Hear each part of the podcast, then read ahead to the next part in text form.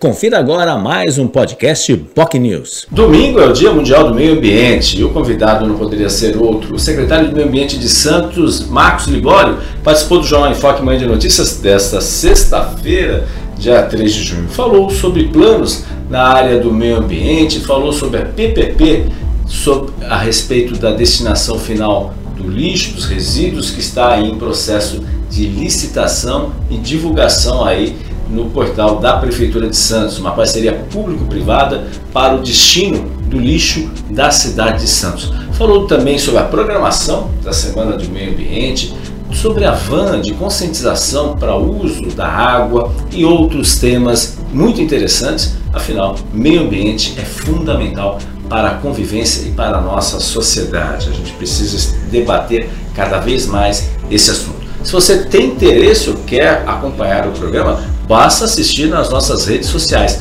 No nosso Facebook, facebook.com.br jornalbocnews, no nosso canal no YouTube, youtube.com.br TV e também no nosso site bocnews.com. A todos, um ótimo final de semana e, é claro, um feliz dia do meio ambiente. Tchau, tchau.